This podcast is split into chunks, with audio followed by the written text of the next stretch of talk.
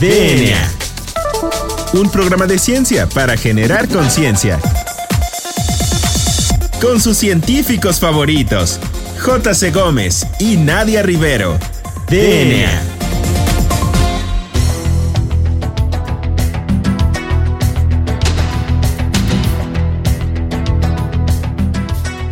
Bienvenidos a DNA, un programa de ciencia para generar conciencia. Yo soy el doctor Carlos Berjan y me acompaña como cada jueves la doctora Nadia Rivero. ¿Cómo estás, Nadia? Juan Carlos, pues estoy muy bien, muchas gracias por esa tan cálida esta introducción.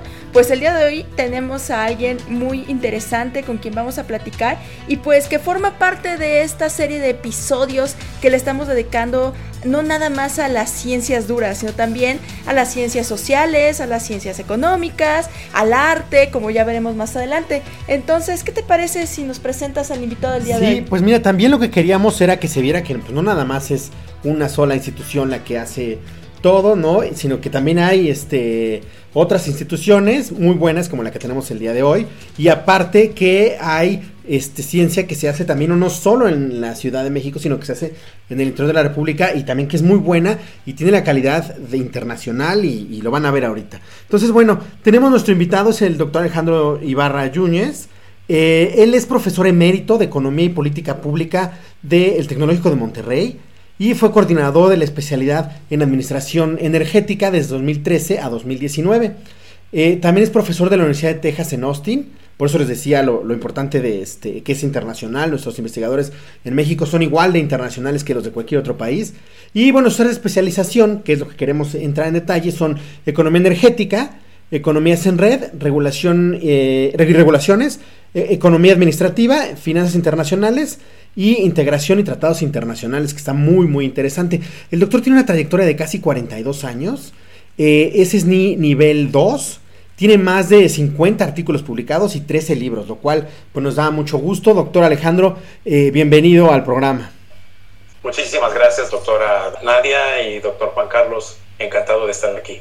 Pues muchas gracias por aceptar nuestra invitación. Y bueno, aquí queda destacar que si de por sí es muy difícil pues pertenecer al Sistema Nacional de Investigadores como científicos este, en ciencia básica, pues pertenecer a este mismo sistema siendo investigación, eh, siendo investigador de economía o siendo investigador de ciencias sociales es aún más difícil, ¿no es así, doctor? Sí, tenemos mucha presión por publicar en revistas relevantes y también extender nuestro conocimiento y, hallazgos de investigación a diseminarlos con recursos jóvenes, estudiantes de pregrado y posgrado y colegas investigadores de México y otras partes del mundo, como ustedes lo saben. Doctor, pues empecemos, eh, entremos en materia. Doctor, ¿cuál es la situación actual de las empresas mexicanas? Eh, que es uno de los rubros que usted eh, eh, abarca y que bueno, que tiene mucha experiencia en el tema, para el público que no sabe nada de cuál es la situación y que a lo mejor, pues por ahí ve que Coca-Cola, que eh, Bimbo, pero no sabe cuál es la situación de las empresas mexicanas. Muchas gracias por la pregunta, es realmente muy importante. podríamos empezar ah, dando un, un brevísimo mensaje a nuestros escuchas de en qué sectores están constituidas las empresas para que se ubican los, eh, los, este, los, escuchas en qué tipo de empresas tenemos. Las dividimos en empresas del sector primario, que son agricultura, eh, piscicultura, ciencias forestales, ganadería. Ese es el sector primario de una economía y, incluye minería. Luego tenemos el sector secundario, que es la manufactura, eh, que está constituida por muchas ramas. Ahí voy alimentos, bebidas y tabaco, textiles, vestido y cuero, sí. madera, productos de madera y muebles, eh, manufactura de productos químicos, petroquímicos, de hule y plástico. Luego está el sector de materiales de construcción, ah, perdón, papel y cartón. Luego el sector de materiales de construcción, o sea, minerales no metálicos. Luego está el sector de metálicas básicas, es básicamente hierro, hierro y acero. Luego maquinaria y equipo, que es un sector muy grande y muy diverso. Automotriz y eh, partes. Y luego otros, otras manufacturas como instrumentos médicos o deportivos. Luego está el sector eléctrico. Eh, está también petróleo dentro de minería, perdón. Luego está el sector de la construcción Y luego está el sector terciario o servicios. Mucha gente trabaja en el sector servicios, que incluye turismo, transporte, eh, este, almacenamiento y, mercado de mayoría, mayoreo, perdón, mercado minorista, sector financiero, sector gobierno y sector profesional, profesionistas. Eh, y luego misceláneos. Entonces, ahí están todos los sectores económicos en una cáscara de nuez, ¿no? en, un puño de la mano. ¿Cómo le ha ido a las empresas? Bueno, han variado. Podemos rápidamente decir que dentro de la pandemia, en esta crisis tan grave, la más grave que ha tenido la historia de México desde que se reporta, sí. pues hay algunos sectores que han ganado. Ventas por el Internet, por ejemplo. Todo lo que es logística de entrega de productos a domicilio, sobre todo en sectores urbanos. Eh, algunas exportaciones de, eh, de alimentos y, y, hortalizas ha sido muy, este, muy exitoso, aún en la pandemia, lo que llamamos productos básicos sin embargo, todos los demás sectores, todas las demás empresas en los sectores, pues han sufrido tremendamente con la pandemia. Ya venían sufriendo desde antes, porque México, a diferencia de los Estados Unidos, ha crecido a tasas negativas desde el segundo trimestre del 2019. Entonces venimos, venimos de una ligera recesión a una macro recesión, sobre todo en el segundo trimestre de este año, es decir, abril, mayo y junio que ha sido el periodo de cuarentena. A partir del mes de junio, algunas actividades empiezan a repuntar, aunque no para contrarrestar la tremenda caída de más de 20% de básicamente todos los sectores. Si quieren, les, les, eh, les doy algunos datos duros. Sí. el, el, Instituto Nacional de Estadística, INEGI, eh, muestra eh, una contracción de la economía del 18.9% hasta el 30 de julio pasado. Y lo ajustó hacia 18.7, bueno, es casi lo mismo, ¿verdad? este, la caída más cercana a este dato es el segundo trimestre del año. ¿Se acuerdan que nos, nos metimos a nuestras casas el día 11 de marzo en Monterrey y luego unas semanas después en el resto de la República? Así es. Eh, también hemos tenido otras crisis antes donde el, Producto Interno Bruto, que es el, tamaño de la economía, ha decrecido. Por ejemplo, en el 2009, con la crisis mundial financiera aparejada con el, la pandemia de H1N1, sí. el país cayó en ese mes de 2009 7.7%. Ahora tenemos una caída más como 18%, según como lo miramos. Por actividades, las actividades eh, primarias de agricultura, ganadería, caza, pesca y silvicultura cayeron 0.2% en el segundo trimestre del año, es decir, de abril a junio, frente al mismo periodo de un año antes. O sea, cayó ligeramente la agricultura, pero las actividades secundarias, como acabo de mencionar, o sea, la industria, descendieron 25.7%. Imagínense, y hablamos de manufactura, de pymes, de pequeñas y medianas empresas, de microempresas, casi la informalidad, de medianas empresas, empresas de hasta 200 empleados, y las grandototas, ¿verdad? De más de 200 empleados, todas cayeron tremendamente, ¿no? Las actividades terciarias, es decir, los servicios, bajaron 16.2% también. Pues cerraron todos los comercios, todos los negocios, todos los restaurantes, todos los hoteles, se suspendieron los vuelos, se suspendieron las vacaciones y también nos afectó al, al servicio educativo, ¿verdad? Claro. Doctor, Todos se fueron a sus casas. Y, doctor, ¿y este cuánto? Bueno, porque lo que se mencionaba es que a diferencia de la Gran Depresión, en esta ocasión la infraestructura no está destruida en algunos países, ¿no? ¿Cómo cuánto calcula usted con su experiencia que tarden las economías en general? Porque creo que esto es a nivel eh, macroeconómico y mundial. ¿Cuánto calcula usted que tarde o cree que usted estima que tarden en, recuperarse en general las economías mundiales? Excelente pregunta, doctor. Varía. Hay varios escenarios y lo voy a mencionar como, como en el, se dice en el argot económico, ¿verdad? Una caída muy profunda y una recuperación muy rápida en forma de V chica, en forma de V, ese podría implicar que algunos países empiecen a regresar a la situación antes de la pandemia, el primer trimestre del año que entra. Mm. Tal es el caso de Corea del Sur, de Australia y Nueva Zelanda, algunos de estos países. Otros asumen que este periodo en B será mucho más abierto. Y la mayoría de los países de Europa, los Estados Unidos y Canadá, se espera que el último trimestre del año que entra o el primer trimestre del 2022 vuelvan a su nivel de producción antes de cómo estaba la pandemia. La recuperación empieza posiblemente ya en el tercer trimestre de este año, pero marginalmente hasta llegar a la recuperación completa. Estoy hablando de cuando llega a completitud esa, esa recuperación. Ok, oiga doctor, y bueno... Otros países... Perdón, perdón. adelante, adelante doctor. Podrían, crecer, podrían crecer en forma de U más que de, V. Es decir, un periodo de, de, recepción más largo y hasta mucho después empezar a repuntar. Posiblemente México, según el Economist Intelligence Unit y el Financial Times y el Bloomberg asumen que la economía mexicana enfrentará una, una recuperación mucho más lenta, tal vez hasta el 2023. Y hay otro, este, otro escenario mucho más catastrofista, más pesimista, en que la recuperación sería en forma de L o en forma de la palomita de Nike, ¿verdad? Donde la caída es muy fuerte al principio y luego la recuperación tarda muchísimo para volver a, donde, al punto donde estábamos antes.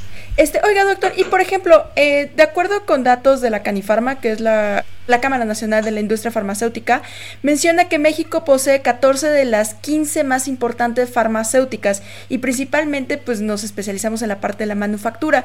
¿Usted cree que ahora que salga pues la famosa o las famosas vacunas contra el coronavirus, esto pueda ayudar a mejorar la economía de nuestro país?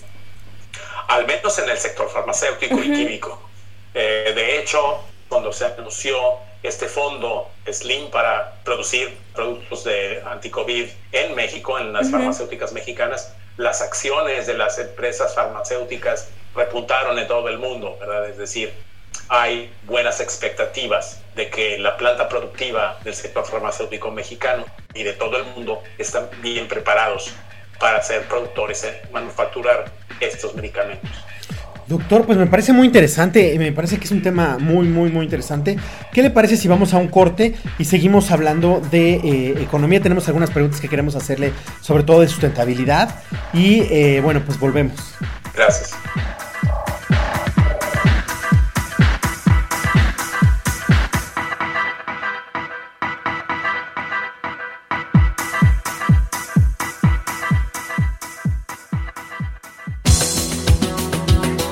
Volvemos en menos de lo que tus genes se traducen a proteínas.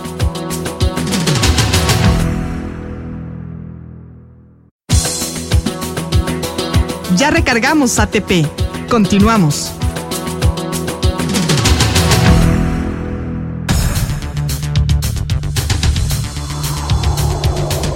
Bueno, pues ya regresamos a la entrevista con el doctor Alejandro Ibarra Yunes, quien nos está platicando acerca pues de la economía y vamos a retomar ahora esta parte tan importante de la economía sustentable, doctor. En una entrevista previa, eh, con el doctor este, Víctor Manuel Toledo, eh, secretario de la Semarnat, platicábamos justamente si era posible que existiera desarrollo sustentable en México y pues mejorando la, economía. Entonces, él nos decía que sí desde su punto de vista como ecólogo y ahora usted díganos desde su punto de vista como economista, ¿es posible que las empresas en México tengan un desarrollo económico próspero sin agotar los recursos naturales de nuestro país? Desde luego, esta es una discusión que hemos tenido desde hace décadas, tal vez una década fácilmente. Y, el tema ha estado en la política internacional, en la política nacional va y viene. Parece que esta administración actual tiene un poco minimizada la, eh, ese objetivo. Pero en las situaciones críticas salen a discusión estas ah, situaciones de la famosa palabra resiliencia, en donde la recuperación de una economía debe hacerse de una manera con respecto al, respeto al medio ambiente y en donde hay oportunidades para vivir mejor sin destruir la economía y tampoco quedarse como una isla. Claro. Por ejemplo, la mayoría de la población vive ahora en las ciudades, grandotas, medianas y pequeñas, pero después de la pandemia es muy, muy diferente la manera en que estaremos regresando a las escuelas, a los centros de salud, a los restaurantes, al transporte público, y habrá eh, comunidades que sean muy innovadoras en este sentido. Y desde luego, ¿por qué? Porque hay un objetivo de trascender generaciones en la recuperación económica. Doctor, hablando de, eh, del tema, precisamente, eh, bueno, desde el punto de vista, digo, de, mi ignorancia en economía, pues yo siempre he escuchado que hay capitalismo, que hay socialismo y una especie ahí de, quimera entre los dos que algunos países europeos manejan. ¿Qué, es, qué, ¿Qué hay ahorita? Porque bueno, ya pasó mucho tiempo de que se crearon esas dos teorías. ¿Qué hay ahorita? Y si es posible esto que, que maneja, eh, o que, bueno, han manejado no solo el gobierno mexicano actual, sino otros gobiernos, de tener otros indicadores, de más allá de los comunes y corrientes que indica la OCDE o los demás. El objetivo del milenio, por ejemplo, es lograr los 17 objetivos del milenio que tienen mucho que ver con la sustentabilidad. Y esto va más allá de capitalismo o socialismo. Yo creo que estamos viviendo una, una nueva economía en donde la palabra utilidades debe venir acompañada por responsabilidad social corporativa para con los uh, grupos de interés de las empresas, en inglés le dicen stakeholders, no nada más los stockholders, no nada más los accionistas, sino todo lo que una empresa y sus acciones toca eh, socialmente y, que, y hacerlo con responsabilidad y también con responsabilidad con el medio ambiente. Y bueno, doctor, en este sentido, a nosotros nos surge la idea de cómo podría incentivarse que exista mayor inversión en la investigación y desarrollo de empresas mexicanas que están, por ejemplo, relacionadas con la investigación básica o con la farmacéutica, investigación clínica incluso. Primero debo decir que existen ya organizaciones como CONACYT, como el Instituto Nacional de Electricidad y Energías Limpias, el INEL, eh, como el Instituto Mexicano de Ingenieros Químicos y muchas otras organizaciones, incluyendo de gobierno, con así, por ejemplo, juega un papel muy importante para financiar investigación básica. Ahora justamente hay una, una promoción de CONACYT para que haya investigación básica en el ramo de la salud, de cómo salir de la pandemia. Este, pero también debo decir que en la mayoría de los países del mundo, la investigación básica y la investigación aplicada, más o menos en 70% parte de las empresas. Y solamente el 30% por ahí es de origen de, gobierno. Entonces, ¿qué puede hacer el gobierno para incentivar esta investigación y desarrollo básico? Uno, dar garantías. Eh, el imperio de la ley es muy importante, las reglas del juego para las empresas, que invierten en investigación y desarrollo puedan hacerlo. En muchos países, eh, investigación y desarrollo y luego la comercialización de los productos vía patentes es promovido por los gobiernos gracias a garantías y reducciones de impuestos, créditos de la banca de desarrollo, de muchas de estas partes de la empresa que no tienen colateral porque la investigación básica parte de nada, casi nada, ¿no? Entonces la empresa tiene que poner como colateral a los financiadores pues parte del negocio que no es el, Departamento de Investigación y Desarrollo. Entonces hay, hay retos ahí muy importantes para lograr tener una investigación y desarrollo básico de calidad en México. Este, el estímulo de la inversión en general debe darse con reglas del juego muy claras. No estar dando tumbos en regulaciones o este, de política pública que hemos sufrido en este momento por su indefinición. Hay mucho que no está bien hecho ni mal hecho, sino está indefinido. Claro, doctor, y eh, bueno, como es especialista, usted también en tratados internacionales, nos gustaría saber cuál es su opinión del TEMEC, eh, que bueno, pues acaba de entrar y ahorita inclusive es parte de la campaña de Donald Trump como para reelegirse, ¿no? ¿Cuál es su opinión del TEMEC y cómo va a beneficiar inclusive a, la parte de innovación tecnológica en México, que es lo que más nos interesa? Eh, el Tratado de Libre Comercio de América del Norte, el famoso Telecan o NAFTA, que se firmó y arrancó en 1994, consta de 22 capítulos. El TEMEC está diseminado en muchos más capítulos, 34 creo que son, y en donde, a diferencia del Tratado de Libre Comercio América del Norte, no está concentrado en sectores en cada uno de sus artículos. Entonces, el abordaje sobre competitividad de América del Norte está salpicado por muchos de los artículos.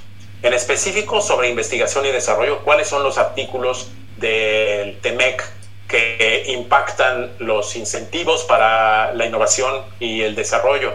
para ser de América del Norte más competitivo. Empiezo por el capítulo 2 del TEMEC, es un, un capítulo que, que, habla del trato nacional, o sea, la no discriminación de empresas y el acceso a mercados. Un mercado expandido crea más oportunidades para invertirle, lograr economías de escala e incluso en actividades innovadoras. Capítulo 13 sobre agricultura. Hay mucho que se puede este, diseñar e innovar alrededor de, del sector agrícola, lo cual se ha hecho. Mucho, mucho de, de bioquímica se ha hecho en el sector agrícola mexicano. Uh -huh ya desde hace tiempo y ahora en el TEMEC lo aborda de frente, en ese capítulo 3. Perfecto. Luego está el capítulo 4 de reglas de origen, que obliga a que los productores de los países de América del Norte, Canadá, Estados Unidos o México, para poder tener un trato de cero aranceles, cero proteccionismo, tienen que invertir más en eh, recurso humano, pagarle más y también desarrollar más partes, sobre todo automotrices, en, en, en estas reglas de origen. Claro. Luego está la parte del capítulo 5, facilitación de comercio y aduanas. Muchos productos, muchas inversiones se quedan bloqueadas en las aduanas por malos manejos. ¿no?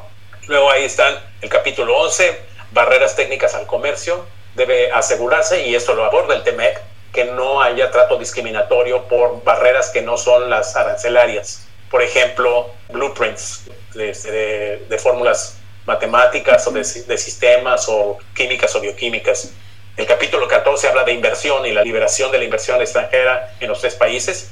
Mucha de la inversión extranjera trae bajo el brazo innovaciones claro. e investigación y desarrollo que, que, que, que, luego el país que es el más débil puede copiar. ¿no? Puede haber transferencia de tecnología mucho más clara y parece que eso está abordado en el TMEC.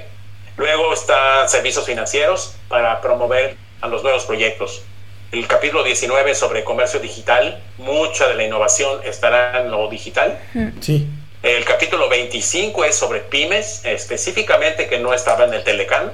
Uh -huh. El capítulo 24, perdón, es medio ambiente.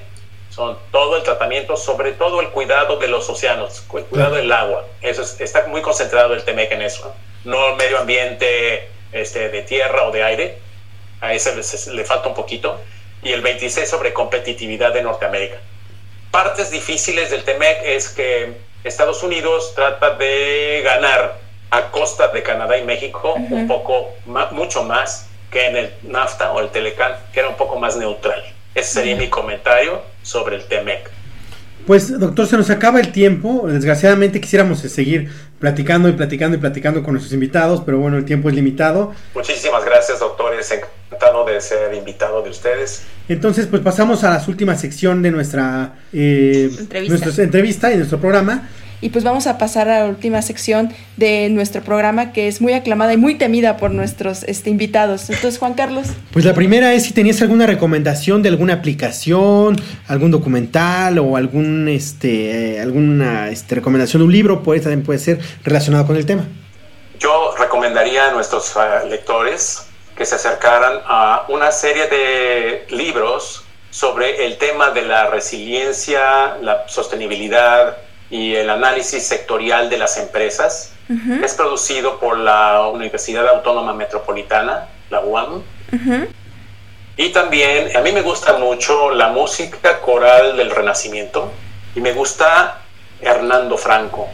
Ah, qué interesante. Entonces yo recomiendo como Dios y Tlaconatzine. Bueno, pues agradecemos a nuestro invitado, doctor Alejandro Ibarra, por su presencia el día de hoy, hablando acerca de estos temas de la economía tan interesantes. Y también agradecemos a nuestro productor Hernán Nájera. Recuerden seguirnos en Instagram como arroba DNAImer y en Twitter como arroba ImerDNA. Esto fue todo y nos escuchamos el siguiente jueves. Hasta la próxima.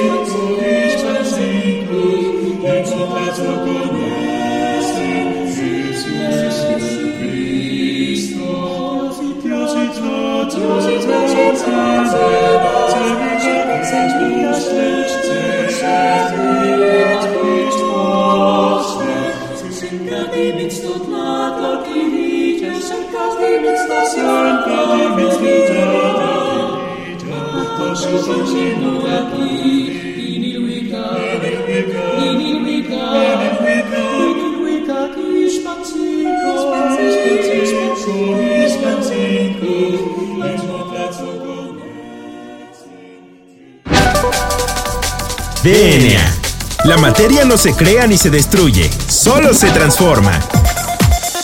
Nos vemos en el próximo programa de DNA, un programa de ciencia para generar conciencia.